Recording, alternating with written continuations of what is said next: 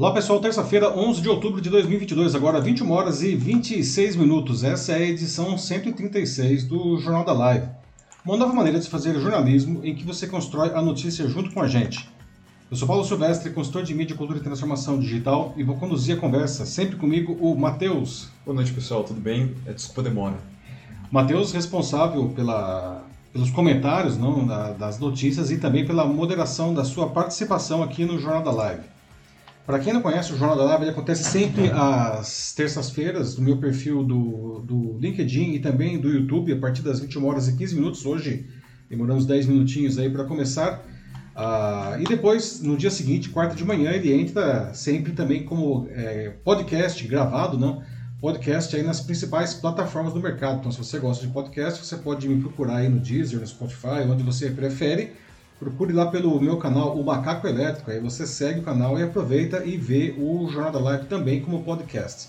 A gente sempre traz duas notícias de grande importância para o Brasil e para o mundo, né? uma notícia uh, de fundo aí, no que a gente abre, faz um debate é, grande e a gente sempre termina com a nossa notícia bizarra, né? uma notícia mais divertida para encerrar a edição.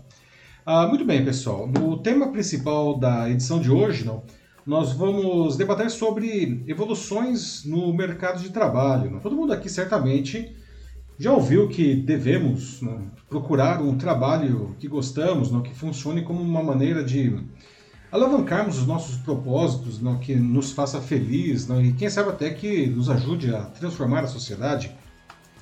Infelizmente, são bem poucos os que conseguem sucesso nessa jornada pessoal. A maioria das pessoas, por opção ou pela falta dela, infelizmente, né, tem uma visão mais utilitária do trabalho, não? algo que precisa ser feito para se ganhar dinheiro e até para viver aí os seus sonhos fora do mundo corporativo. Não? E nessa busca aí de um equilíbrio entre a vida pessoal e profissional, não? outro fator emergiu da pandemia que é o trabalho híbrido. Não? E isso tem criado uma queda de braço entre profissionais que pedem mais dias de trabalho em casa e as empresas que querem todos de volta para os escritórios. Não? E ainda um movimento não, ah, por menos horas de trabalho na semana. Então hoje a gente vai começar nosso debate analisando se é possível ter um trabalho não, que, em que vivamos o nosso propósito ou se isso é apenas um ideal inatingível. O que, que vocês acham? Não? Por outro lado, trabalhar por trabalhar pode ser algo positivo? Não? E qual que seria, digamos assim, a medida ideal do trabalho híbrido? E como sempre, encerrando a nossa edição, a nossa notícia bizarra de hoje, não, e dessa vez a gente vai falar sobre uma inusitada corrida de carrinhos sem motor que aconteceu domingo agora em uma ladeira em Ribeirão Preto, não, aqui no interior de São Paulo. Não. E não bastava ser mais rápido, não, o estilo também valia muito, não, e o vencedor foi foi um carro em formato de Pão de queijo recheado. Veja, não é qualquer pão de queijo, Matheus, é o pão de queijo é. recheado, é. né?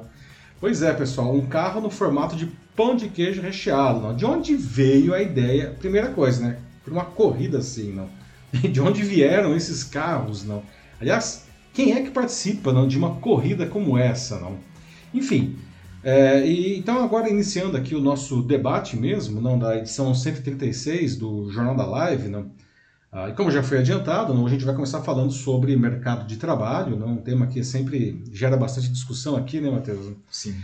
Bom, pessoal, você já deve ter ouvido falar, não, uma frase que é a seguinte, não: escolhe um trabalho de que gostes e não terás que trabalhar nenhum dia na tua vida. Não? Essa frase ela é atribuída ao filósofo chinês Confúcio, não, que viveu entre 551 a.C. e 479 a.C. E ela uh, embasa incontáveis artigos, palestras não, sobre o trabalho, qual seria o trabalho ideal, não? inspira aí um enorme contingente uh, de pessoas que transformam a sua profissão em uma maneira de alavancar os seus propósitos e até transformar a sociedade. Não? E esse seria o caminho para a felicidade. Não? E de fato, a gente vê muita gente que se dispõe até a ganhar menos para trabalhar dessa forma. Muitas empresas, por sua vez, buscam atrair talentos com essa promessa, mas é uma pergunta que já deixo aqui, algumas perguntas, aliás, né? Vou, vou fazer mais aqui. Mas enfim, será que essa é a única maneira de ser feliz com o trabalho? Não, não dá para, colocar entre aspas aqui, só ganhar dinheiro com a profissão, né? Para aproveitar a vida, enfim, fora do mundo corporativo? O que, que vocês acham? Não? Para a maioria das pessoas, a segunda opção é, é muito mais provável que a primeira. São poucos os que conseguem realmente conciliar o seu trabalho com o seu propósito não? E, e eu encaro apenas como seu ganha-pão. Não? E eu acho que é importante que fique claro que não há nada de errado em qualquer uma dessas duas visões. Tá? Apenas a gente não pode, enfim, sobrevalorizar aquela com a que a gente concorda e desprezar a outra, não é mesmo? Ah, bom, o mundo profissional passa, está né, tá passando, já passava e isso se acelerou com a pandemia por uma transformação muito forte. Não? A pandemia realmente mudou muita coisa muito rapidamente não? e deixou aí alguns aprendizados, algumas mudanças que nunca mais vão desaparecer. Não? O trabalho híbrido, inclusive, não? Ah, emergiu aí com muita força na pandemia e hoje coloca os profissionais não, em rota de colisão com as empresas. Os primeiros desejam mais dias de trabalho em casa. Não? Já elas, as empresas, não querem que os seus funcionários voltem para o escritório. Não? E tem ainda um movimento que a gente vai falar também aqui daqui a pouco, não, que por menos horas de trabalho na semana, não. Ah, bom, além dessas perguntas todas que eu já fiz, não, eu gostaria de deixar aqui mais algumas para vocês irem respondendo todas essas, não, enquanto eu trago mais informações e abro o primeiro bloco de debate aí, não. Enfim, é possível ter um trabalho em que a gente possa viver o nosso propósito, não, ou, ou isso é uma coisa idealizada, não?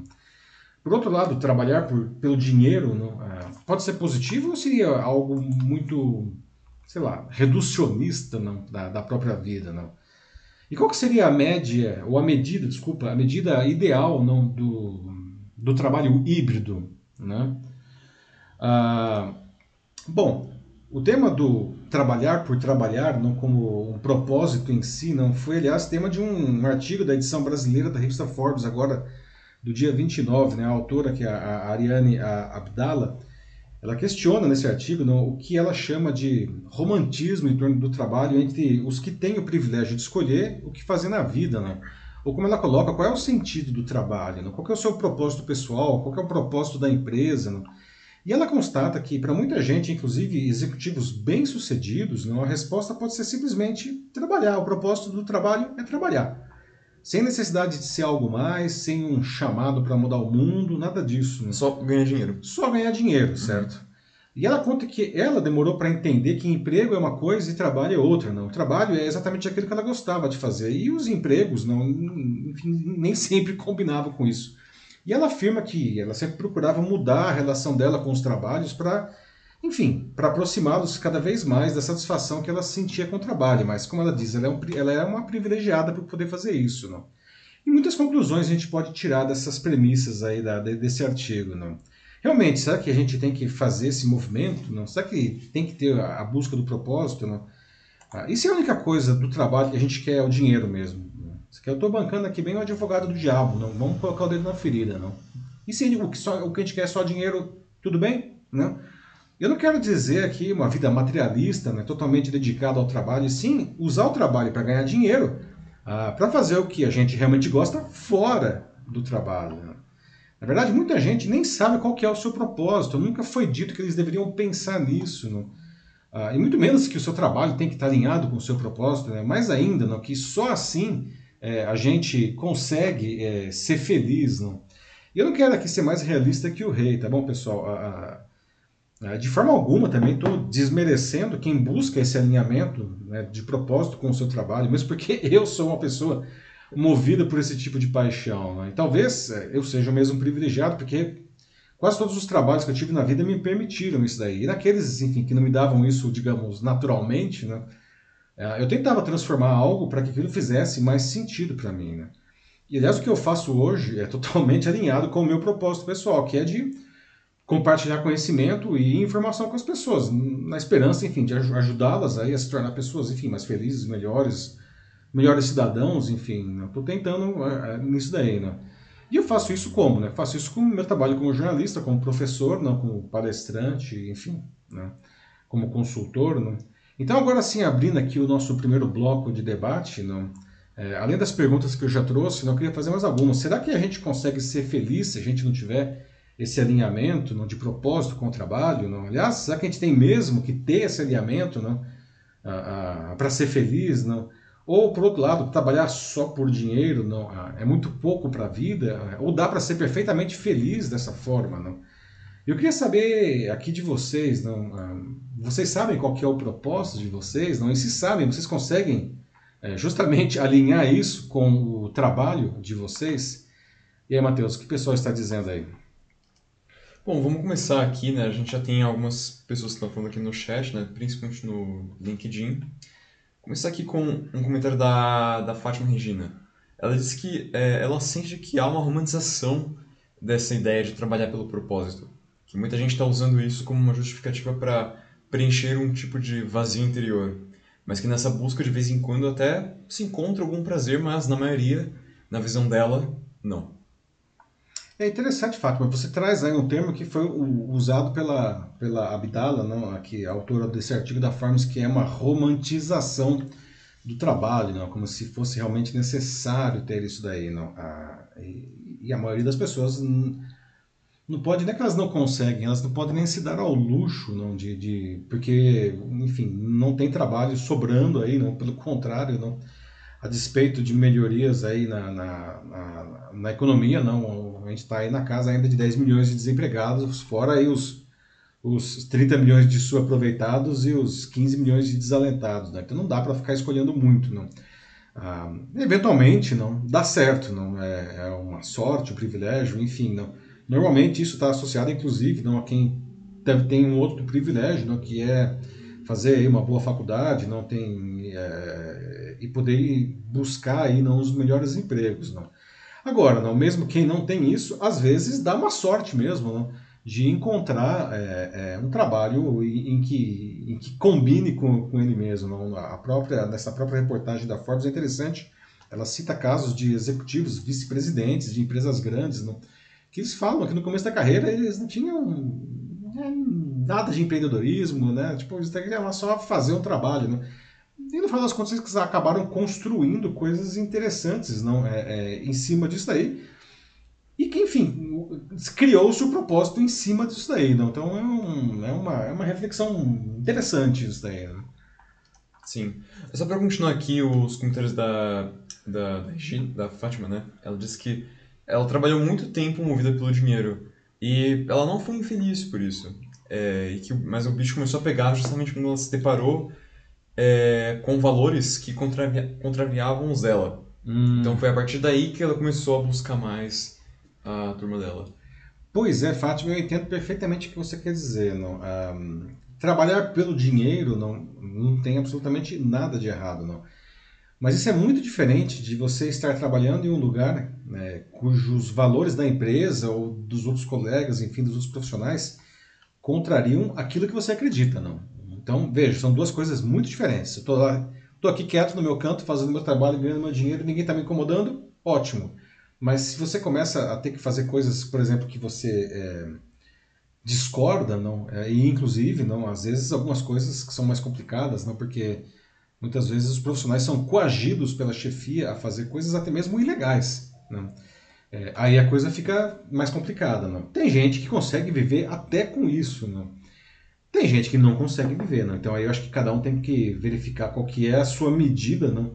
a sua resiliência não? E, e até onde os seus valores permitem. Não? Porque chega uma hora que realmente aí não dá para ficar só pelo dinheiro, não fazendo coisas que, que acabam ah, te machucando. Né? Eu já trabalhei numa empresa, uma empresa muito grande, por sinal, internacional, aí, multinacional, e que foi curioso, não que de fora a gente não tinha visão de, de como era aquela empresa, mas quando eu cheguei lá eu senti que era uma empresa doente. Né? Os profissionais efetivamente adoeciam ali, porque muitos tinham que fazer coisas que contrariavam o que eles acreditavam. Não?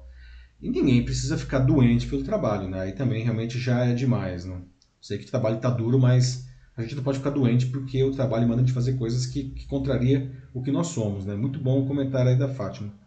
Tem também alguns comentários da Ana Muniz que ela fez, também mais ou menos junto com a Fátima. Ela disse que nunca pensou em trabalhar em algo que ela não gostasse, que para ela isso nunca foi, é, nunca foi uma opção.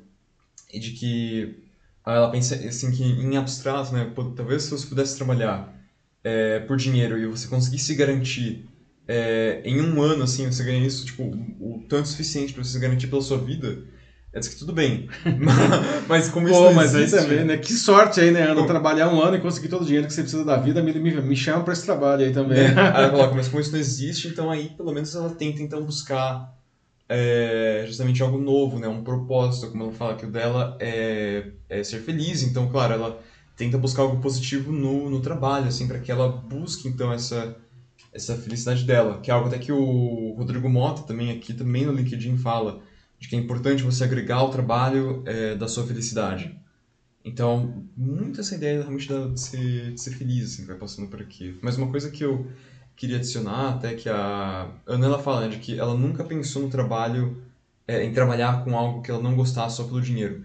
Mas uma coisa que eu pensei até quando eu li isso, é que dessas pessoas que têm esse propósito de simplesmente ganhar, ganhar dinheiro com o trabalho e mais nada, Uh, eu não acho que são necessariamente pessoas que não gostam do trabalho delas. Talvez elas até uhum. gostem do que elas fazem.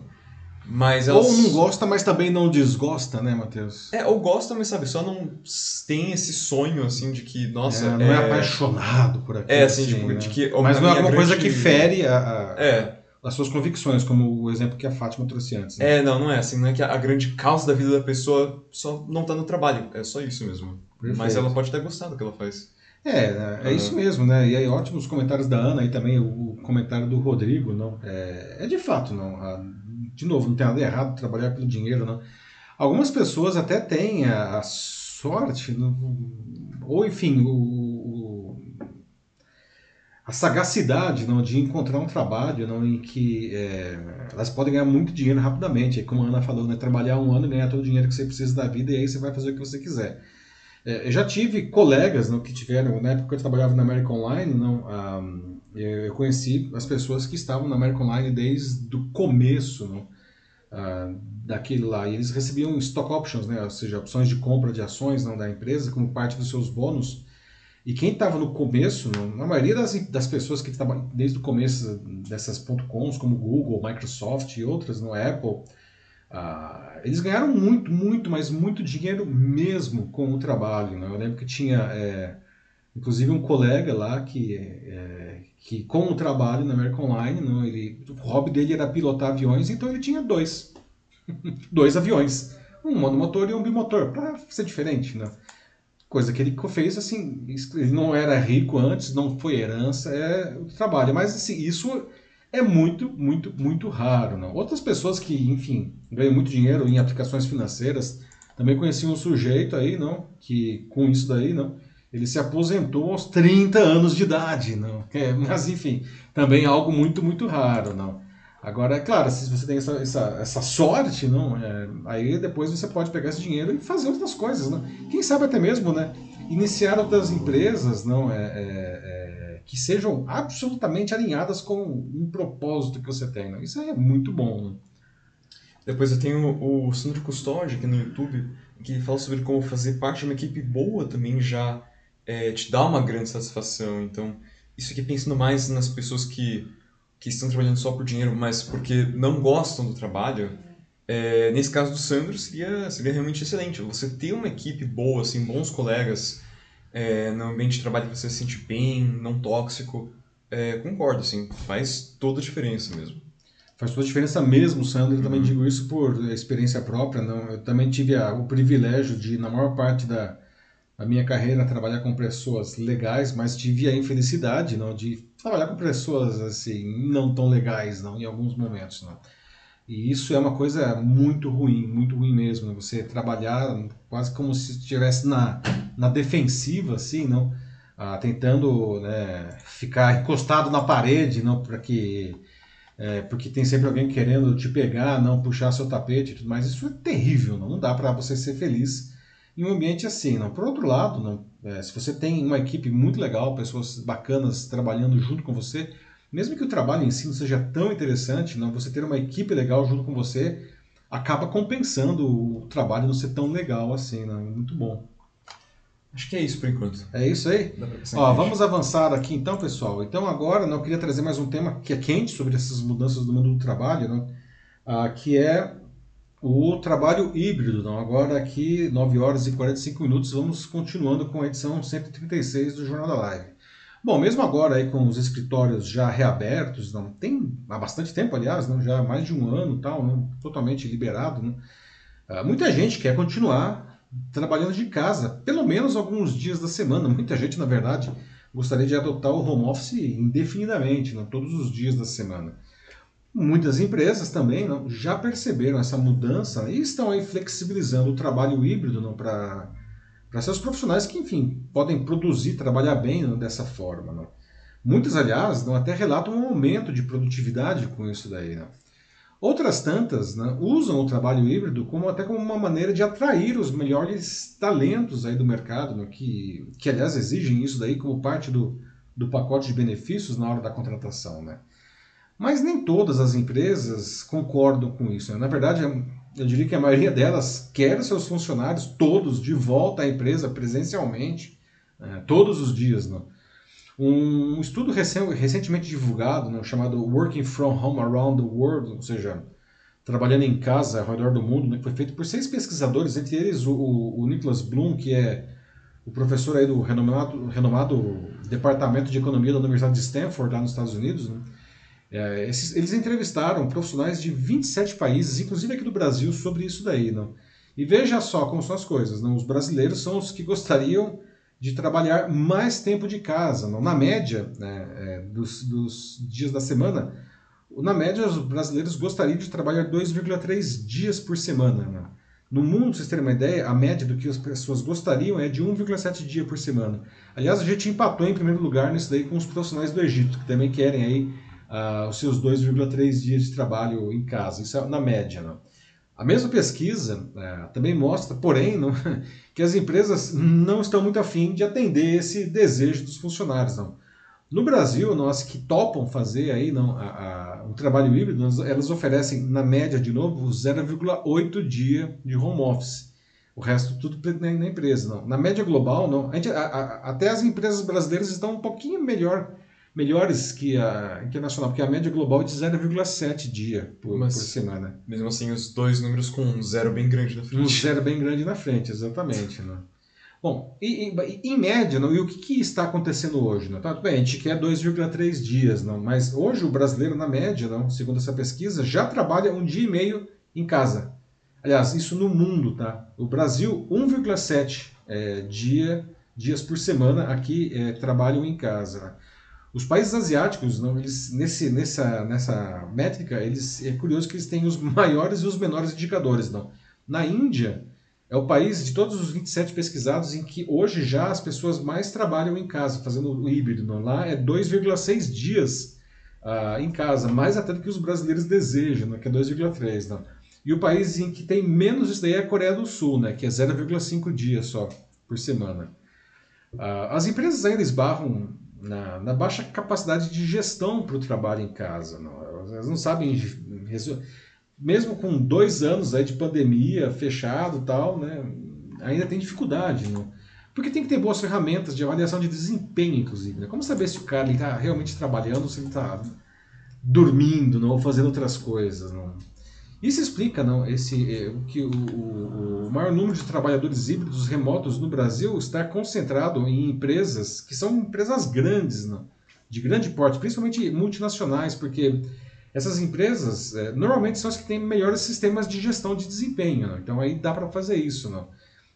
Empresas pequenas, ah, principalmente empresas familiares, não, é, elas não têm esses recursos, então elas não conseguem fazer essa gestão remota e são as que recuso, que baixam essa média para baixo. Não?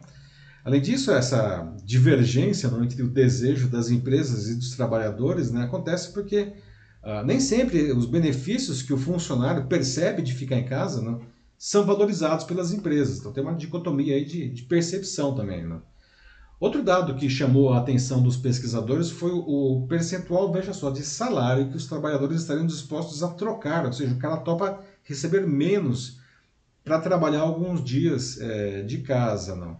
Na média, segundo o levantamento, não, eles estariam dispostos a perder 5% do salário, do salário que eles já recebem, para ficar dois ou três dias da semana em casa. Não.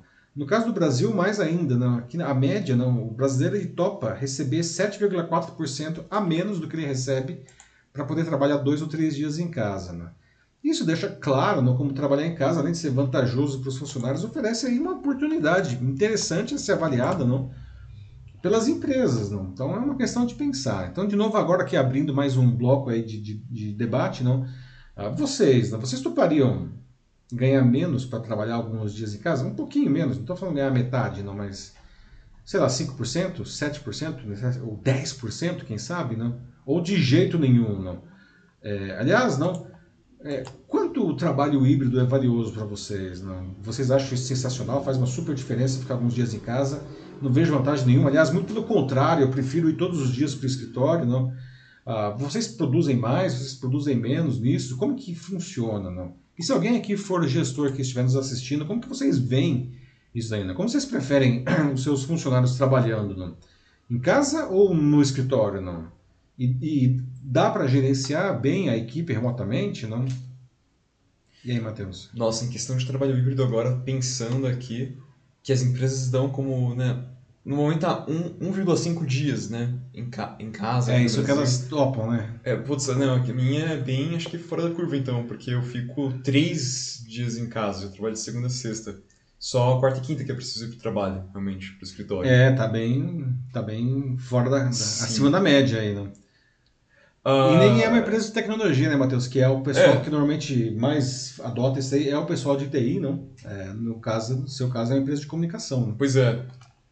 Uh, mas vamos aqui para os comentários. A Fátima disse que ela ama trabalhar em casa. Que ela já pensou em montar um consultório para atendimento presencial para pessoas idosas que têm problemas com a internet. É, ou então para aumentar as opções de ferramentas né, de atendimento, mas que dá realmente uma preguiça muito grande de sair de casa. Então, é. Que é uma coisa que muita gente sente. Sim, né? pois é. Uhum. Realmente trabalhar em casa é muito mais cômodo, muito mais, mais fácil mesmo. É, tem aquele fator do trânsito, né, Matheus? Que quem mora, eu não sei, Fátima, não sei se você puder dizer qual é a cidade que você mora, não lembro agora. Não. É. Mas em cidades como São Paulo mesmo, aqui onde nós estamos, Rio de Janeiro, não, a, o trânsito, mesmo para quem tem carro, não é, é de lascar, não. Ficar uma hora, duas, três horas por dia no trânsito, ida e volta, não é, é muito tempo, é uma loucura isso daí, né? Se você for pensar, imagina, você trabalha oito horas por dia e mais três você fica parado no trânsito, no ônibus, no, no, trem, no, no metrô, não? Ah, então isso certamente é um baita benefício, não? Ah, ou você trabalhar pertinho da, da, de onde você mora, não? Agora você traz um ponto interessante, não? Ah, você montar um consultório em casa, não? Ah, para atender pessoas não, que têm dificuldade de fazer um, um, atendimento remoto, aí no caso você também não é um profissional autônomo, você tem essa, essa flexibilidade, não, que para muitos profissionais autônomos é, funciona super bem. Para outros, enfim, nem tanto. Né? Mas e aí, o que mais, Matheus, pessoal está dizendo?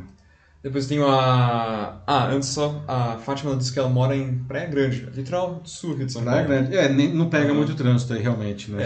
É, diz que é fácil de andar, mas Mesmo assim, a preguiça mesmo bate. Não, entendo perfeitamente. a Ana Muniz, ela diz aqui sobre como, para ela, atualmente, é dispensável trabalhar é, uns dois ou três dias, assim, né, é, em casa ou no escritório. Então, realmente tem que ter essa divisão é, 50-50 e não tem outro jeito. E ela fala sobre como as empresas, elas, elas precisam uh, se converter, né, se acostumar a, a essas novas tendências, já que os a maioria dos colaboradores querem ter essa, é, essa opção. E é uma coisa que eu concordo com a Ana. O problema é que, assim, acho que essa é uma visão que funciona melhor em alguns países do que em outros. Por exemplo, um país como o Brasil, em que está todo mundo ainda... Muita gente desempregada e muita gente também com bem pouco dinheiro. Uh, fica bem difícil, assim, você organizar, sabe? A empresa não quer dar o benefício, então aí os trabalhadores fazem uma espécie de, de, um, de um protesto justamente para que eles uma greve branca isso. ou uma greve mesmo né? é é difícil quando você tá assim super acho que com a corda no pescoço até é, coisas uhum. que a gente até né, discutiu recentemente aqui, né, Matheus, no Jornal da Live, tem esses movimentos que surgiram nos Estados Unidos, se espalharam por alguns países da Europa e começam a surgir uh, timidamente aqui no Brasil, não, que a grande renúncia, não, que a gente até vai falar aqui, que quando o pessoal é, é, se demite, não, porque está sobrando emprego, né? isso tem muito forte nos Estados Unidos, está sobrando emprego, né? então o pessoal se demite para rapidamente se recolocar com vantagens em outro lugar. Não? Ou a demissão silenciosa, que é a mais recente, né? que o pessoal faz o que a gente chama aqui no Brasil de operação padrão, né? ou seja, o cara não faz absolutamente que é um recurso que normalmente funcionários públicos, não, a Polícia Federal, às vezes faz isso daí, não. Ou seja, ele só faz aquilo que é o esperado, é o mínimo esperado. Ele não vai fazer absolutamente mais nada, ele não vai trabalhar um minuto a mais uh, do que está previsto, ele não vai fazer absolutamente nenhuma função além daquela que está previsto. Isso é, um, é, uma coisa que está também uma tendência, não? que é a, a, tal da demissão silenciosa, não? Uh, que está surgindo aí. Não? E a Ana traz uma perspectiva interessante não, de quem está uh, em Portugal. Não? Uh, e é também não, a questão da, dos profissionais de tecnologia, né, Matheus? Não? Realmente é, é, curioso observar como que essas mudanças elas ficam com bastante força não, em profissionais aí da, da área de TI. Né? Ah, e a Ana, ela também comenta aqui de que na realidade o que ela vê em empresas que são mais rígidas, que os profissionais eles fogem sempre que eles podem também. É, não, ah. é, é, é, interessante, nós falamos recentemente disso aqui também no Jornal da Live, não, é, interessante observar que essa balança de poder, não, nesse momento, ela está pendendo mais para os profissionais do que para as empresas, especialmente ah, em nações aí, não, desenvolvidas não, e onde o trabalho está numa situação melhor do que o, o nosso aqui no Brasil. Não realmente os profissionais eles não aceitam mais os abusos no que, que as gerações anteriores aceitavam. Não? Chefes tóxicos, não, colegas tóxicos, enfim, ou coisas que a gente estava falando aqui no primeiro bloco, não, ah, que a Fátima, aliás, trouxe, não, de você ser obrigado a fazer coisas com as quais você não concorda. Não. A Ana está correta, não. As pessoas estão simplesmente falando, estão demitindo o patrão, né? estão, estão saindo da empresa por opção ainda. Não, não querem mais ficar aguentando isso, não. É, é uma mudança mesmo. O Sandro fala também que tem um horário no dia em que ele faz teletrabalho. Então aí também é uma outra, uma outra variação, né, justamente. Do, Ou seja, é, é, não é que ele fica alguns dias em casa, é, são horários do dia que ele faz isso remotamente, é isso? Pelo que eu entendi? Parece que, parece que sim, é, é isso, Sandro. Você, às vezes você para um pouco, assim, você fica em casa todo dia, então... É, é uma, é uma alteração interessante, né? Porque, veja, ao invés de ficar alguns dias não, é, em casa, o dia inteiro, você poderia, por exemplo, trabalhar o período da manhã em casa todos os dias, né, almoça em casa e vai para o trabalho na tarde, não todos os dias também, não. Então são, ou seja, são né, ideias criativas que podem surgir aí, não? Ah, e que façam sentido não tanto para a empresa quanto para o pro profissional aí, não? Sim. Tem que realmente avaliar e verificar essas necessidades aí, né, da questão de gestão, como que ficaria isso daí, não? Questões trabalhistas também. Tem uma questão aí que a gente não pode ignorar que é a legislação, né? Que a legislação ela determina X horas, né? enfim, tem que fazer talvez modificações aí nos contratos de trabalho e tudo mais, né? É, e sobre essas tendências globais, né, como o quiet quitting, por exemplo, eu acho que aqui no Brasil ele até funciona, porque afinal, né, você vai estar tá trabalhando ainda, você não vai estar tá fazendo nada de errado, você vai estar tá fazendo exatamente o que está no contrato. Então, uh, a princípio, é, você não vai se meter em nenhum tipo de problema por, por praticar isso. Uh, o problema realmente é, começa quando você tem, acho que assim, uma equipe em que todo mundo parece que é, vai muito além do que o contrato diz é. e você se torna o único que, que faz assim só a, a operação padrão, como você falou. E é, é nesse momento que você começa a, a entrar em problemas. E no Brasil, de novo colocando aqui no nosso contexto, acho que como as pessoas estão muito preocupadas também, é, justamente com saírem do mercado, né, perderem um emprego, uhum. mais pessoas aqui no país estão dispostas é, a se estenderem muito mais do que elas devem, é, às vezes nem porque o patrão pede, mas por puro medo de simplesmente cair é, Ou, ou uhum. uma questão cultural, Matheus, né? Também. A gente trabalha muito aqui no, no Brasil, não? muitas horas, assim. Não? Eu lembro que estava mencionando o caso da experiência da American Online lá, não? Uh, por um bom tempo eu ficava trabalhando lá no, escritório da sede nos Estados Unidos, não? E é interessante observar, não, que tinha lá vários brasileiros, não, o nosso grupo estava trabalhando lá, uh, e dava cinco horas, não, uh, a gente começava a observar que o idioma né, da, do escritório mudava, não. A gente passava, a gente parava de ouvir é, inglês e começava a ouvir espanhol? E por que isso, não? É porque os trabalhadores americanos davam horário e eles iam embora, que era cinco horas, não. E aí entravam as equipes de limpeza, né? e as equipes de limpeza elas eram compostas majoritariamente de latinos, né? Ah, que falavam espanhol, evidentemente, entre eles, não tinha porque falar inglês, mesmo estando nos Estados Unidos. Né? E nós, os brasileiros, não ficávamos até 8 horas, 9 horas, né? Porque, e não é porque mandavam, porque, não sei, porque a gente ficava, né? É bom, a gente estava achando aquilo tudo um grande barato, não era muito legal realmente trabalhar lá, mas os americanos que também trabalhavam lá, não poderia também achar aquilo um grande barato, mas eles iam embora, não?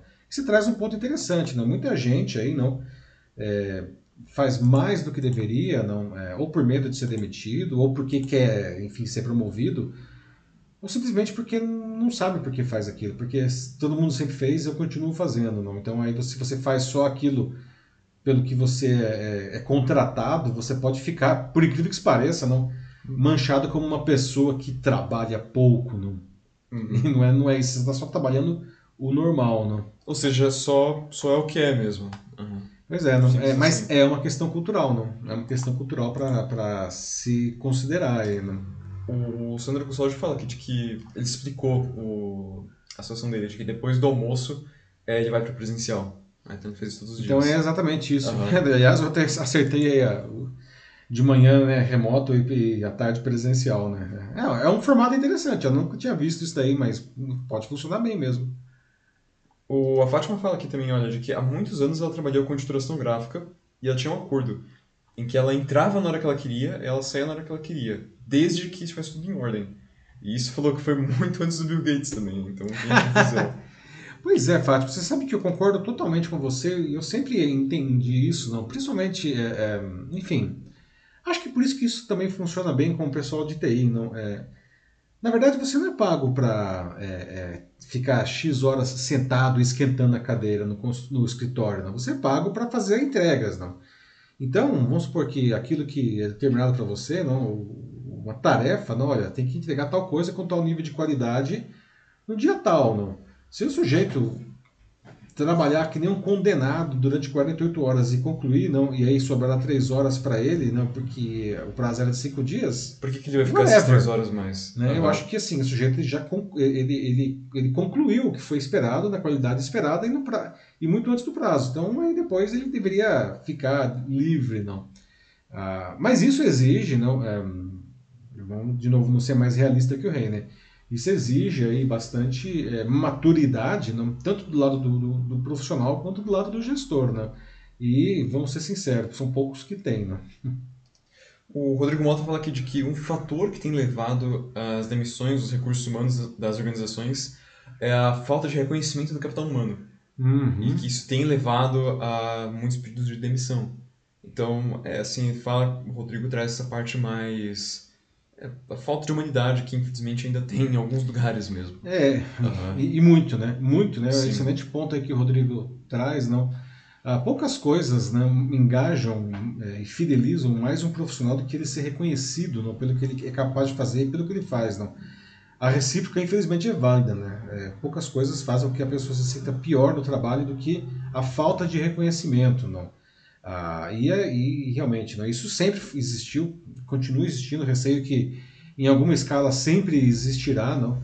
Ah, mas talvez o que nós observamos hoje aí, até por uma questão de mais conscientização aí, até mesmo com a chegada da geração Z ao mercado de trabalho, o pessoal é mais consciente não? E, e busca aí um equilíbrio entre vida pessoal e profissional, não? Eu acho que essa conscientização que começa a chegar nas empresas aí, com a geração Z que hoje está entre 14 e 26 anos, não? É, é, a gente começa a ver as pessoas né, não topando mais isso daí não, e deixando o, o, trabalho quando elas não se sentem valorizadas e reconhecidas, é como diz o Rodrigo, né, corretamente. Exato, porque quando a pessoa ela não é reconhecida pelo que ela faz, é, acho que é nesse momento que a pessoa fica, começa a se perguntar, né? Putz, é, então. O que, eu estou fazendo aqui, né? O que eu estou fazendo aqui? Por que, que fui contratado? Por que, que eles não colocam alguma outra pessoa que eles considerem mais uh, adequada no, no meu lugar. Então a pessoa fica muito de, de fora, né? E pior ainda, acho que é quando, sabe, parece que todo mundo parece que também faz alguma coisa e é elogiada e essa pessoa, ela se sente assim, como de, de fora de mesmo, lado, assim, né? Parece que, caraca, só eu não ganho, tipo, nada. E, e aí tem outras, é. outros, outras coisas terríveis no mundo corporativo que são, enfim, as preferências, tem sempre aqueles queridinhos do chefe, não, que é uma coisa horrorosa isso daí, não. Não. E de novo, mas isso acontece, né? Sempre aconteceu. Sim, e não é questão de ser biscoiteiro também falar, tipo, ah, nossa, então você trabalha assim só por elogio, assim, só pra que... Não, não é uma questão Não, é uma questão super importante, assim. legítima, sabe? não. Se você não recebe um feedback positivo, assim, do... Seja dos seus pares, mas acho que nesse caso é principalmente vindo do, dos gestores, né? Nesse caso, sim. É, isso, é muito, isso é muito ruim, assim, se se você só recebe porrada. Porque aí o funcionário ele não vai saber se o que ele está fazendo, afinal de contas, se isso é. se ele está fazendo bem ou se ele está fazendo mal. É, então fica uma coisa bem. Uh, insalubre até. É, que a gente entra Uhum. até em outro assunto aí, que é a qualidade do feedback. Não é? Feedback, também já tive gestores que feedback ele acontecia uma vez por ano quando era feita a avaliação, até para receber bônus. Não. Feedback não é um negócio que pode ser feito uma vez por ano, né? Porque você pode estar fazendo errado alguma coisa e, e ninguém te fala isso, fica um ano Um ano fazendo aquilo só. errado, e aí o cara fala, você faz errado, né? E aí você não vai ter bônus. Porra, mas porque não avisou antes, não. Aham. Não, assim, feedback é uma coisa que precisa ser contínua, não, e ela precisa ser construtiva. E feedback é, ah, assim, ah, você tem que dizer o que a pessoa está fazendo de errado, mas o que ela está fazendo de bom também. Não, seja por reconhecimento, até, no que é uma coisa que, como o Rodrigo colocou, eh, faz com que as pessoas queiram continuar no trabalho, não? Ah, mas também para ajustar não, as entregas, para ver se está fazendo certo, o que está fazendo errado, melhorar o que está fazendo errado e, e continuar no que está fazendo certo. É. É que acho que tem muito daquela coisa também no. como em inglês chamam de tough love, né?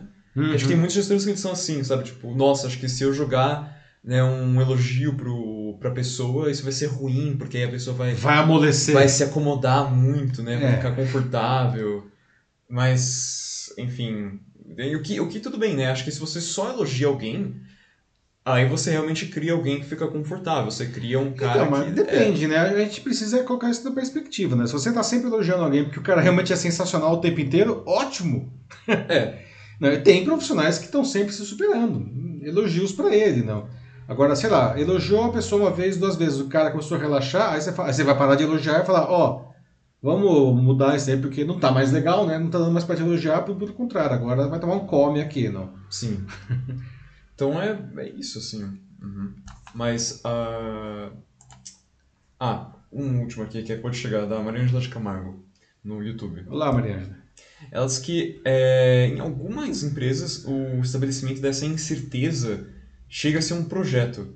Que o gestor de verdade ele não aceita que a equipe viva nesse problema. é o que ela fala. É, pois é, não, aí te cai, né, Mariana, na questão dos gestores tóxicos, né, Matheus? Sim. Não, tem. é, E, bom, a Maria eu já trabalhei com ela, né? A gente pode até, não. Talvez mencionar, não, não vamos mencionar, por favor, não mencione nomes aqui, mas a gente conhece algumas pessoas aí que, né, que se enquadrariam nisso daí, né, Maria? Parece que o sujeito ele tem um prazer meio mórbido, não, para não dizer outra coisa. Estou sendo bem usando aqui um eufemismo, não, ah, de tornar a vida dos seus, dos seus funcionários não é, insuportável, não. Ah, que eu não consigo entender, honestamente. Eu, como gestor, não, não, não me faz. enten- Não é inteligível isso daí. Muito pelo contrário, eu acho que a gente. Um dos papéis de qualquer gestor não é melhorar as condições de trabalho dos seus funcionários, porque dessa maneira eles vão produzir mais. Não? Ah, A diferença entre, o, entre quem é gestor e quem não é gestor é que o não gestor é, ganha né, né, de acordo com o seu trabalho. O gestor ganha de acordo com o trabalho dos seus subordinados. Então ele tem a obrigação de melhorar não, as condições não, de trabalho. E aí, quando, quando fala melhorar as condições de trabalho, é um melhor ambiente de trabalho, mais camaradagem, mais recursos, mais equipamento, enfim, não. Para que esse cara faça um trabalho melhor. Esse, esse- essa, essa criatura, não, que tem uma pele meio verde, assim, que tem um prazer não, em, em atormentar os funcionários, não. Ele, na verdade, joga contra ele mesmo, não. Ah, e aqui um engraçado que a Fátima mandou agora. É uma dica. Se você espera elogios, não trabalhe com suíços e alemães. Eles nunca te dirão um elogio, mesmo que amem seu trabalho. Aliás, a garantia de que eles gostam do seu trabalho é que você está empregado. Bom, ok, isso- anotado. Mas, é, de novo, questões culturais, né? Eu, É. eu nunca trabalhei com alemães e com suíços. Já tive, assim, é, alemães, suíços nunca, mas alemães eu já tive na, na época da American Online. Não, os as pessoas da American Online na Alemanha, que eram alemães e trabalhavam lá, e a gente fazia algumas trocas, não? Eles eram um pouco mais duros tal. Nunca trabalhei diretamente com alemães na equipe, mas já trabalhei com irlandeses, já trabalhei com americanos, já trabalhei com latinos de diferentes países. já trabalhei com coreanos, não? E coreanos também é uma cultura diferente, assim, né? vamos dizer assim. Não? Ah, é, assim, é, é, era curioso observar não, como que eles não conseguiam entender coisas básicas aqui pra gente, não? Como por exemplo o dissídio. Não? Não como assim o sujeito ele vai ter uma remuneração automática todo ano? Para ele ter aumento de salário, um, um aumento de salário automático todo ano. Para ele ter aumento, ele tem que merecer isso daí. Não? Porque na Coreia funciona assim, mas no Brasil não funciona. Não? Eles não entendiam também que a gente saía, parava de vez em quando para tomar cafezinho. Eles falavam, como se a gente tá parando para tomar cafezinho, uhum. né? Como assim? Né? Mas assim, é, é, mas eles eles paravam para fumar não? e eles tinham que sair do prédio, inclusive, não? porque não podia fumar no prédio. De novo, são questões culturais. Não? É interessante que a Fátima fala, é, o coreano também não elogiava, cara. Se você estava lá trabalhando, quer dizer que você está fazendo o seu trabalho direito. Não? bom, bom ponto aí que a Fátima traz. Não? Vamos seguir Seguimos adiante aí, pessoal. Entrando aqui agora no nosso terceiro e último bloco dessa primeira notícia, não? Uma última tendência que eu queria discutir aqui com vocês, que é jornada semanal de quatro dias. Não está falando aqui de trabalho híbrido. Aqui não é que você vai ficar um dia em casa, você vai trabalhar só quatro dias. Não?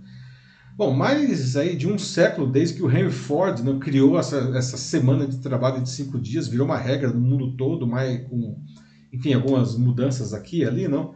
Uh, uh, esse modelo de, de só quatro dias de trabalho está tá sendo testado com resultados bastante interessantes. Aqui no Brasil, inclusive, não, algumas empresas já instituíram essa jornada não, uh, e elas, elas dizem que elas estão observando melhorias na eficiência, no bem-estar dos funcionários, não, os talentos estão sendo retidos, as pessoas não estão se demitindo, não, e até aumento de receitas. Não. Claro, é um negócio incipiente, embrionário ainda, não Uh, de novo, uma coisa puxada por empresas de, de tecnologia, mas a gente começa a ver timidamente isso daí se ampliando em outros setores e em empresas de diferentes portes. Não? Então, a ideia de reduzir a carga horária de 40 horas semanais para 32 horas semanais, aliás, a carga horária, diga-se de passagem, pela CLT são 44 horas semanais. Não? A gente está falando aqui de passar para 32 horas semanais sem alteração de salário, ou seja, não vai ganhar menos por isso. Isso daí exige muito planejamento, né? Ah, inclusive, como eu estava falando agora há pouco, até mudanças, né? tem uma questão de legislação trabalhista. Se o cara está na CLT, a CLT determina 44 horas semanais. Como fica o cara com 32 horas semanais? Né? E para ter êxito nisso daí, não. Em, em, termos de gestão de pessoas e negócios, a gente precisa revisar metas, não. Aquilo que a gente estava falando agora há pouco. Como que o cara vai ser avaliado nisso daí? Não? Qual que é o resultado? Não? É, ao contrário não, do, da quiet quitting, não, da, da, demissão silenciosa e da, e da, uh, da, grande renúncia que surgiram nos Estados Unidos, não, isso daí é, surgiu na Europa, não, países... O primeiro, se não me engano, foi a Islândia que entrou isso daí, que virou um sucesso total na Islândia. Hoje a gente tem uma... Tudo bem, a população da Islândia não é exatamente muito grande, não, mas a gente tem uma porcentagem muito considerável da população da Islândia trabalhando só quatro dias da semana, mas a gente já vê isso também no Reino Unido, na Bélgica, Nova Zelândia e na Escócia também, não? Não sei se a Ana está aí, ela pode falar uh, se Portugal começa a observar isso também, não? Ana Muniz. Uh, Estados Unidos a gente começa, chegou lá também, não? e aqui no Brasil também timidamente. Não? Uh, enfim, por que não? É, muitos decidiram justamente adotar essa flexibilidade por causa justamente da grande renúncia, não? que são os caras aí que estão fazendo só a operação padrão, como a gente estava falando agora há pouco, e, uhum. e essa demissão silenciosa, que é se demitir, não? o quiet quitting, porque ele sabe que vai rapidamente encontrar um emprego na concorrência, não. Outra coisa que que está é, pesando nisso daí, não, é que desde o começo do ano, não, ah, inclusive aqui no Brasil, não, isso está pesando bastante. Mas enfim, a OMS, a Organização Mundial da Saúde, desde o começo do ano definiu a síndrome de burnout como uma doença trabalhista. Então, o, burnout, para quem não sabe, não, quando o sujeito fica esgotado emocionalmente e fisicamente por causa do trabalho, não? E, e, e, o que acontece? Agora, como isso é uma doença de trabalho, não, as empresas podem ser é, processadas, inclusive, não, por profissionais que entram com quadros aí de síndrome de burnout. Não. Ah, no Brasil, um pouco de números aí, tá? 61% dos trabalhadores consideram, tá? Foi feita uma pesquisa aqui, não? Eles topam mudar de emprego no caso de ter problemas de saúde mental, não? e 74% acreditam que seriam mais produtivos em uma semana de quatro dias. Tá? Dados da, isso é dados da, de uma, da Indeed, que é uma plataforma de recrutamento. Não? Ah, e eles dizem ainda que 79% dos brasileiros concordam em aumentar horas diárias de trabalho, não? é, para terem uma semana mais curta, ou seja, tudo bem, vai, eu vou trabalhar ao invés de 8 horas, eu vou trabalhar 9 horas durante os 4 dias, ou 9 horas e meia, sei lá, para ter a sexta-feira livre, não. Por exemplo, não, ou um outro dia qualquer livre, não. Ah, e a maioria, inclusive, está disposta a apoiar a empresa, não, 84% na verdade, eles, eles falam, pô, empresa, se você quiser fazer isso, eu estou topando, tá? Ah, e tem ainda um outro negócio que está meio que no, no, meio do caminho entre o que nós temos hoje e essa semana de quatro dias, que a gente chama de Short Friday, não? esse sim surgido nos Estados Unidos. Né? Ah, o que é esse Short Friday? É um benefício não, que ah, toda sexta-feira o trabalho termina mais cedo, normalmente ao meio-dia. Então, é, é, quatro dias e meio de trabalho. Não? E isso está ficando muito popular, inclusive no Brasil, não? de novo, não a maioria, mas enfim, está crescendo bastante. Não? E é um negócio interessante, porque é, a, as empresas acham isso eficiente. Não? A, tem aumentado, segundo os gestores, não? que já adotaram o Short Friday, tem aumentado o engajamento dos profissionais, não, a resiliência e aumentado a produtividade, não. Porque eles podem usar esse tempo da sexta-feira à tarde para fazer coisas pessoais, alguma pendência burocrática, não. Ou descansar simplesmente, não. Fazer aí o usar como ele achar melhor isso daí, não. Mas de novo, né, como a gente já falou agora há pouco, isso daí exige que cada um faça a sua parte também, né? Não adianta assim, a empresa falar: "Ah, agora oferecemos Short Friday" mas ela faz um bullying com os profissionais que adotam isso daí, não. Se ela ofereceu, tem que ser de verdade, não. Ah, já do lado do, do, profissional, do colaborador, aí, não, ele tem que enxergar essa flexibilidade com, com responsabilidade, não. Não quer dizer, ah, nossa, deu meio-dia sexta-feira, para o mundo que eu vou embora. Não. Se você tiver uma entrega, é muito importante, né? É, aquilo lá é uma liberalidade, vamos dizer assim, né? Se você precisa, fica entrega, né? Então, assim, o último bloco de debate aqui sobre esse, assunto do trabalho, da... o que, que, vocês acham dessas propostas novas, pessoal? Não dá para, enfim, a gente tem uma semana de trabalho de quatro dias, não? Ou sair mais cedo na sexta-feira, toda sexta-feira, não? Alguém aqui, aliás, já pratica isso, não? Ah, vocês acham que isso aumenta a produtividade, diminui, compromete as entregas de alguma maneira? Como que seria isso, não? Ah, ou será que os profissionais, enfim, abusariam desse benefício? Como que é isso para vocês, não? Ah, então a Ana Muniz já respondeu aqui sobre Portugal, né? Diz que já começou a, a primeira empresa aí com esse modelo, que até mesmo virou notícia na TV, e como funciona é que eles trabalham é, mais uma hora por dia, mas eles não trabalham às sextas. Uhum. E parece que todo mundo está bem satisfeito lá. É, que é né, exatamente o que o, essa pesquisa da Indeed, né? Uh, levantou aqui, não? Realmente as pessoas falam, ah, beleza, ó, trabalha um pouco mais todos os dias. Porque cá entre nós, né, a gente já trabalha um pouco mais todos os dias mesmo, então é, agora sim, formalmente a gente trabalha um pouco mais todos os dias e fica livre na sexta, não? Ou seja, a, a hora extra né, que você tem que fazer não, não acaba sendo uma coisa tão árdua, assim, não, nem um pouco. É. Uhum. tem até bem em linha né, com o que a gente estava eh, falando antes. É legal, obrigado, Ana, aí, por, por contribuir aí com como que é a situação em Portugal nesse sentido, não? É, mas é, é, é, muito bom mesmo, assim. Eu acho que é uma coisa que, uh, de novo, eu acho que depende muito mesmo do, do tipo de trabalho, né, da, da, da empresa, né, assim, o, o, setor.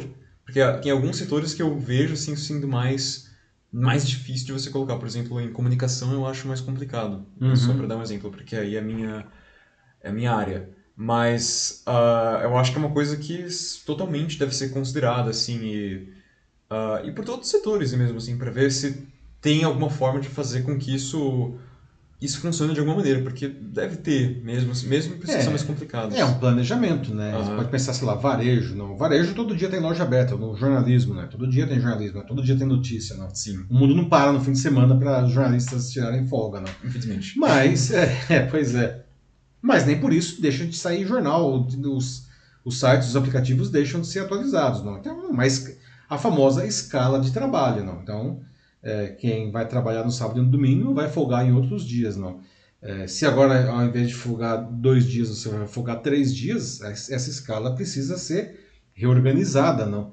E, eventualmente, não, se você quer oferecer esse benefício, não, eventualmente vai ser necessário contratar um pouco mais de gente para fazer essa compensação. São escolhas, né? E, e, e, é uma questão aí que, como falei agora há pouco, não, é, só dá para acontecer isso uh, se você tiver organização, tanto do lado da empresa, dos gestores, não, é, quanto do lado dos profissionais também. Não pode ser, ah, agora todo mundo trabalha só quatro dias, uh, alegria, E aí o negócio quebra. Não é assim, né? Dá para fazer perfeitamente bem isso daí, mas tem que ser feito com, com planejamento, né?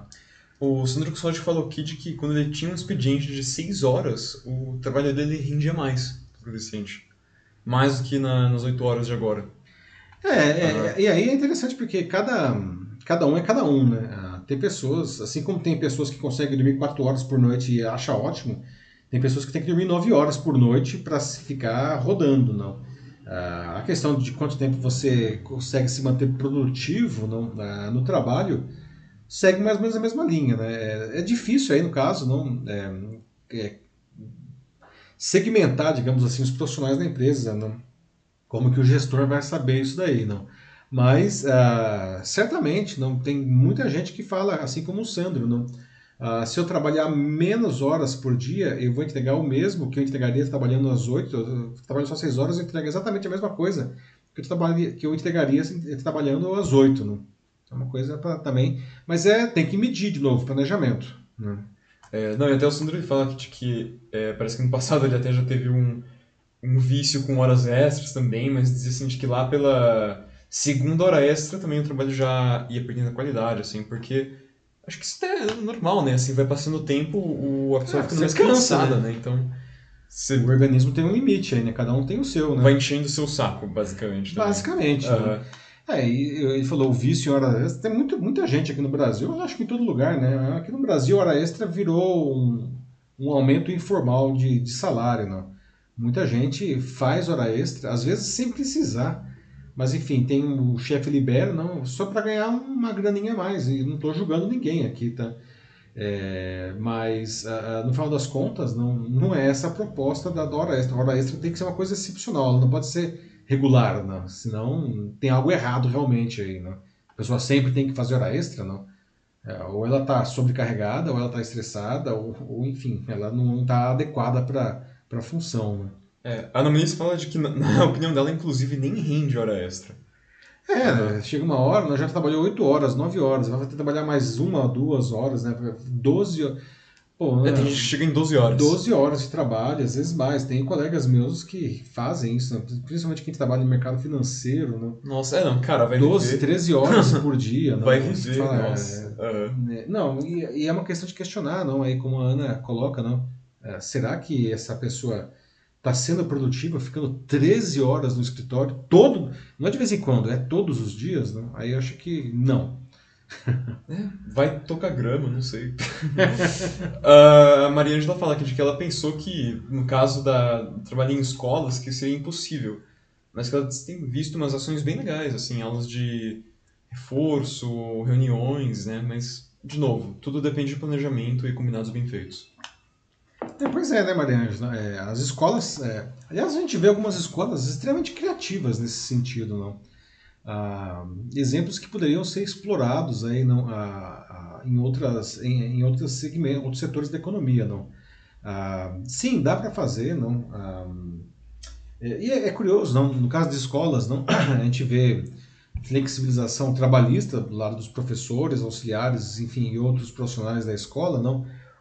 Mas também não o uso das horas do lado dos alunos, não? É, qual seria o ideal, não, para que os alunos? Será que exi- existiria a possibilidade de ter uma semana de quatro dias para alunos também? Isso aqui eu nu- nunca vi uma escola que oferecesse isso para os alunos, né? Mas é, será que seria possível? Será, seria que seria é, mais que possível? Não possível tudo é, não?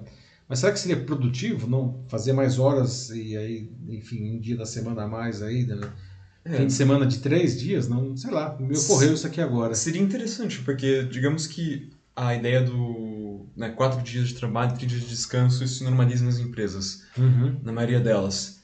Ah, seria importante que as escolas, na minha visão, seguissem também nesses mesmos passos, até para que os alunos eles ah, Se se, acostumassem né? com essa rotina. Afinal de contas, a gente tem aula atualmente de segunda a sexta, porque ah, os trabalhos também são de segunda a sexta, né? Então acho que tem É. muito dessa questão mesmo. É um ponto, é um ponto interessante, mas enfim, precisaria Aham. normalizar isso no, no mundo do trabalho, né? Todo mundo com quatro, ou pelo menos a Sim. maioria das pessoas com quatro dias de trabalho na semana, aí fala, bom, então os alunos agora precisam começar a se adequar a isso daí, né? Mas enfim, estamos longe, bem longe disso daí ainda, né? Só uma ideia que, sei lá, me cruzou a cabeça aqui agora, né?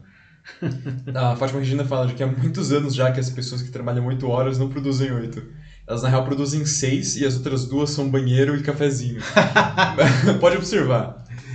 Olha que a Fátima tá em linha com o que os coreanos lá falavam. Tava falando, né? como assim o cara não tra para de trabalhar para ir pro cafezinho, não? É verdade, não. É, é e, e, é um ponto, não. Um, quando você aperta demais, não, o profissional, não, ele acaba espanando em algum momento, não. E, e ele pode espanar de diferentes maneiras, não é, é, principalmente se não tiver, como supor, não tiver que bater ponto, não, ele vai começar a fazer almoços mais longos, é, ou ele vai fazer mais pausas para o cafezinho, se, tipo, se não for um negócio muito controlado, né, que tem, tem trabalhos que até, por exemplo, fábrica, né, linha de produção. Visitei a fábrica da Samsung um ano, eu fiquei é, chocado assim, né, que o cara está lá na linha de produção, se ele quiser ir no banheiro, ele não pode simplesmente ir, ele tem que avisar o chefe da linha, porque alguém tem que vir cobrir ali, ali o espaço dele para ele poder ir no banheiro. Então é um negócio extremamente controlado ali, não. É, não dá para fugir. É, mas ali, enfim, é uma linha de produção, né? Realmente, se sai alguém, quebra toda a linha, não. Ah, agora, ah, trabalhar demais não começa a espanar o sujeito de um jeito ou de outro e a produtividade vai para o ralo de um jeito ou de outro, né? Vai encontrar mecanismos para fazer essa compensação, né? O profissional acaba compensando mesmo, se ele se sente explorado ou pouco reconhecido, como o Rodrigo falou antes, na questão, ah, nosso cara que também ele não é que nem, nem que esteja trabalhando muito, mas ele não se sente reconhecido. Ele começa a, a sabotar, não? A, a, própria entrega, não? Sim. É, conscientemente ou não. Começa a demorar mais, produz menos. É. É, então fica.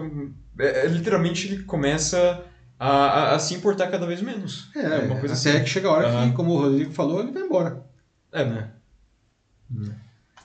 Bom, acho que. Ah, tem... Mais um aí, pode falar. Um último só da Maria Angela, que ela fala das escolas de novo. Uhum. Ela fala que ainda sobre as escolas, né, há uma dificuldade também em implantar novos modelos de aula, né, com as metodologias ativas, né, como ah, a, aula invertida, em que o aluno tra trabalha em casa e só vai à escola para fazer fechamentos. Então, é, resumindo, ainda ela fala, é difícil mudar, assim, demanda muito estudo mesmo, mas é, e, Dá para chegar lá. E você falou uma coisa uhum. que eu, como professor, eu observo também, né, Maria Angela, a, questão do comprometimento, né? Sim. Sala de aula invertida, não, metodologias ativas de ensino, não, é, é uma tendência, eu acho que elas funcionam super bem, mas assim, é, é, qual professor nunca pediu para que o aluno fizesse alguma atividade prévia em casa, não? Ler alguma coisa, fazer uma, uma reflexão, às vezes até uma coisa legal, tipo assistir um filme, não? Para que depois fizesse justamente esse fechamento não, na, na, sala de aula e o aluno não faz. E aí quebra completamente o esquema, não? porque dependia de ele ter feito essa preparação antes, não, é, para que a sala de aula invertida funcionasse, não. Então, de novo, não, é, é legal, todo mundo quer, funciona, mas depende de, de organização e, e, de comprometimento de todas as partes envolvidas, não. Chegaremos lá. Eu sou um otimista na ação, como diria o Domênico de Masi. É isso, Matheus? Agora sim. Vamos tá. Lá. Bom, pessoal, então encerramos aqui a nossa primeira notícia e, como sempre, terminando a edição, a gente vai trazer a nossa notícia bizarra de hoje, não? E dessa vez a gente vai falar sobre uma inusitada corrida de carros sem motor, não? Que aconteceu em uma ladeira em Ribeirão Preto, aqui no, no interior de São Paulo, nesse domingo agora, não? Anteontem. Eu poderia dizer que seria uma corrida de carrinhos de rolimã, mas não, tá? Esses carrinhos eles eram muito, muito mais sofisticados e muito mais estilosos que carrinhos de rolimã, né? tipo aqueles que eu andava quando era criança, não. Tanto que, veja só, não bastava ser mais rápido, não. Para ganhar a prova, e também o estilo valia muito, não. E o vencedor foi um carro no formato de pão de queijo recheado, não é recheado, não é qualquer pão de queijo, não. Pois é.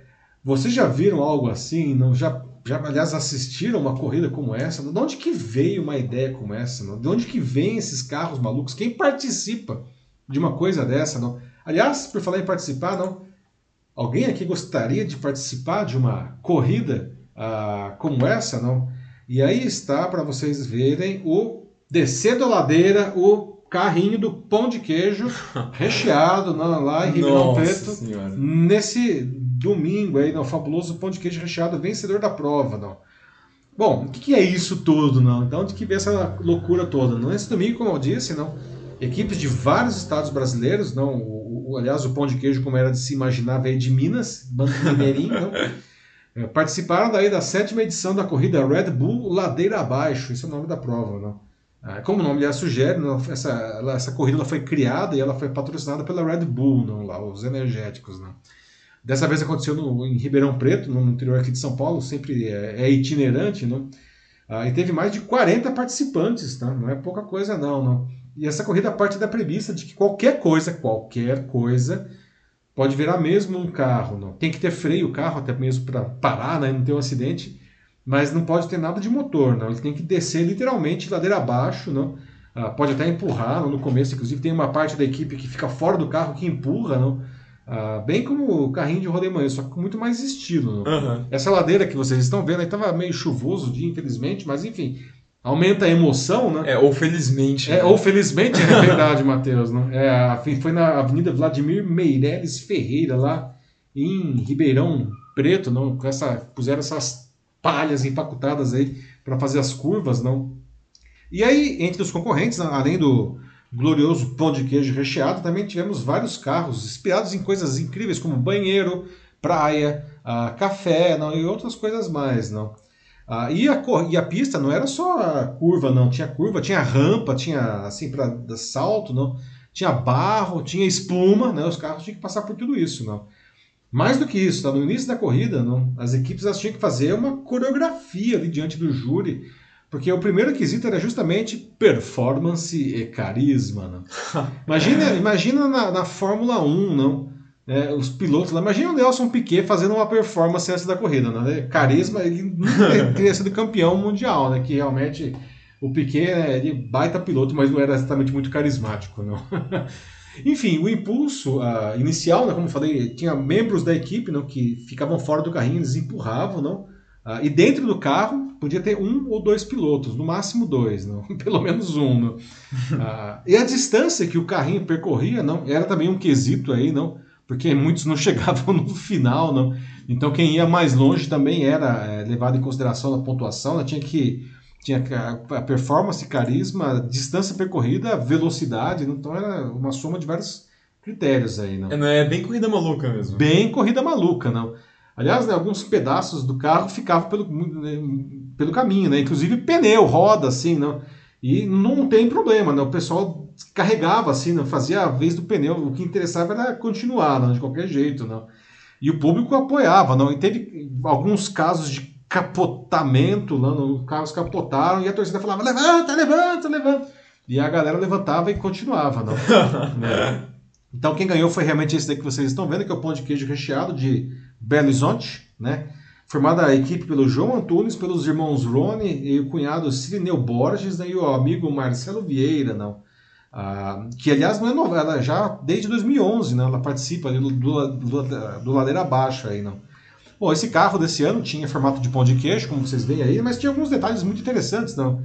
Que homenageavam, aliás, vários queijos. Não? Por exemplo, os faróis eram, eram queijo canastra, não? Os retrovisores eram queijo cabaça, não? e o escapamento, o escapamento era gorgonzola. Né? Aqui não era escapamento coisa nenhuma, né? Porque não tinha motor, era só a zoeira, né? Mas como eu falei, tudo vale a pena, sim, né? Sim. Quando a alma não é pequena, né? para dar um equilíbrio, não tinha o design ainda, não sei se dá para ver, não, o para-choque, não, que é um pão de queijo recheado, né? então o para-choque é de bacon, né? como vocês podem observar ali, né? Ah, e, e, e a, dentro, não, o piloto ele estava numa cadeira de boteco, daquelas de ferro, sabe? Só para um estilo final aí, né? Além do, é, além do pão de queijo recheado, teve o pódio ele ficou com o Juras, que é parque, não, que é da equipe de bebedouro aqui em São Paulo, e o terceiro lugar foi o Chiva Colombiana, de Campinas, também do interior de São Paulo. Né? E, apesar de não ter ficado no pódio, menção honrosa para o carro da família Fernandes, de, que é de Cajati, no interior de São Paulo também. Que o carro deles era o Pão na Chapa com Café Pingado, e ele ganhou o prêmio de carro mais veloz da competição. Ou seja, ele não ganhou aí todos os quesitos, não, mas, mas é, foi, o mais foi o mais rápido. Não. O carro aí, pão de queijo na chapa com um pingado aí, né? É loucura, porque ele foi o mais rápido, mas mesmo assim não, não ficou no pódio, né? Não ficou no pódio, é que uhum. talvez ele não fosse tão carismático assim, né? Quem sabe? é, é um negócio bem sério mesmo. Uhum. É. Então, não sei se vocês já conheciam essa corrida ainda. O que, que vocês acharam dessa corrida maluca aí, não? Da ideia dos carros, não? Queria saber se alguém aqui, alguém aqui gostaria de participar, não? Ah, aliás, alguém que gostaria de participar, qual seria o seu carro? Não? Alguma ideia de qual carro vocês criariam aí para participar do Ladeira Abaixo, não?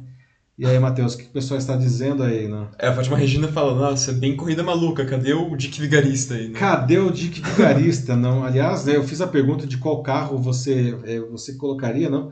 É, e eu tava pensando assim, né? Puxa, qual seria o meu carro? E eu acho que eu faria, né, justamente por causa da corrida maluca, o meu carro seria a máquina do mal, que é o carro do Dick Vigarista, não?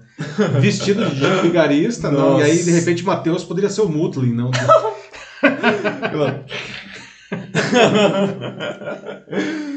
ah, o carisma ficaria bom, eu acho. Eu acho que sim, bom. acho que sim. Dava ganhar uns pontos aí no carisma, certamente. Não? Aquele bigodinho ainda fazendo assim, ó. é, mas nossa, teria que ser uma versão bem reduzida, né? Porque a máquina do mal é imenso, né? Ah, mas ah. a gente faz uma adaptação brazuca, né?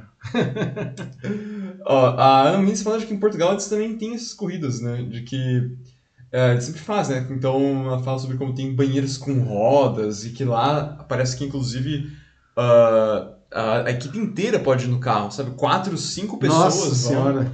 É um banheiro grande, hein, Ana?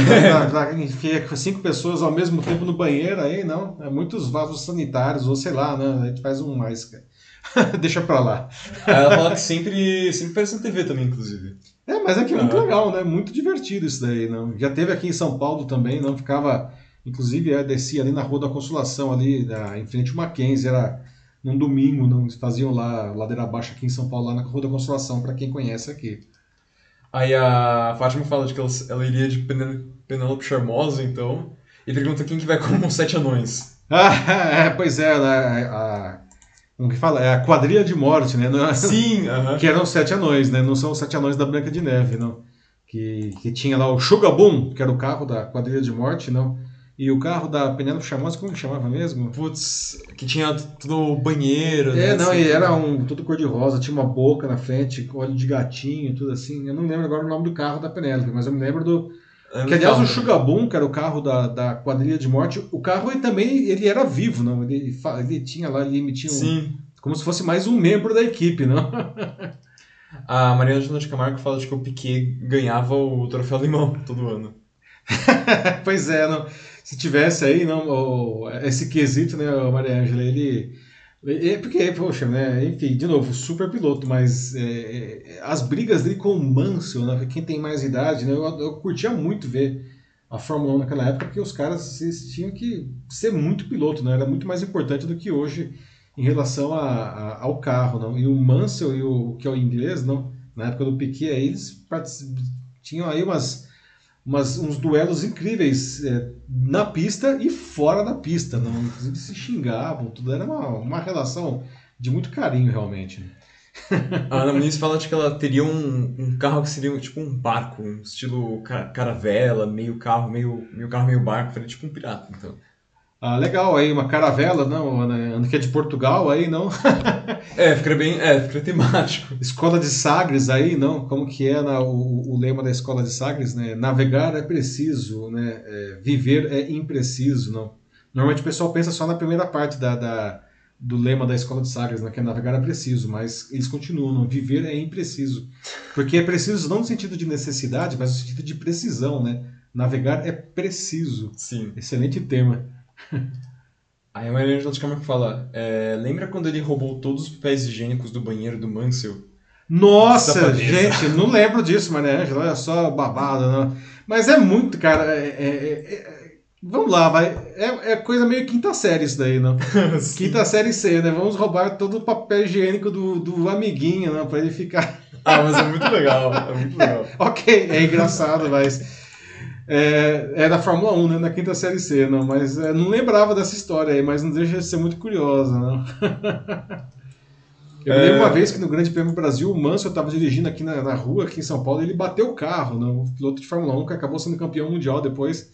E ele falou que ele entendia porque tinha tantos pilotos brasileiros bons, né? Porque quem consegue dirigir numa cidade como São Paulo só pode ser um bom piloto, né? Declaração do Nigel Mansell. Bom, é... Acho que é isso, então. É isso? Uhum. Muito bom, muito bom. Pessoal, então é isso. Estamos aqui encerrando a edição 136 do Jornal da Live. Novamente, um ótimo debate, né, Matheus? Muito bom mesmo hoje. Legal. Então, muito obrigado a todos que nos acompanharam, não mesmo é, só assistindo, quem deixou os comentários, muito obrigado. A gente quer sempre conversar com vocês. A notícia a gente fala, a gente não quer dar a notícia, a gente quer conversar com vocês a notícia. Né? Então, muito obrigado a todos que, que deixaram seus comentários. Às vezes a gente não consegue ler tudo, mas todos são lidos depois. Então, mesmo se você estiver vendo aqui a, versão gravada, tá? É, pode deixar um comentário que vai ser lido, tá? E mesmo que você não deixou comentário, mas nos acompanhou, muito obrigado. Espero que o debate tenha sido produtivo aí e construtivo para todos vocês. É isso. Para quem está no Brasil, anda, não é o caso, né? Bom feriado amanhã, quarta-feira, feriado nacional, né? Ah, bom resto de semana e a gente é, se vê na terça-feira que vem com a edição 137 do Jornal Live. Um abraço a todos. Tchau, tchau. É isso aí, gente. Muito obrigado por hoje, assim, por compartilhar essa noite com a gente e, enfim, por, pelos comentários e por assistirem. É, uma boa semana, espero ver vocês na próxima também. Compartilhem. E é isso aí. Tchau, gente. Até.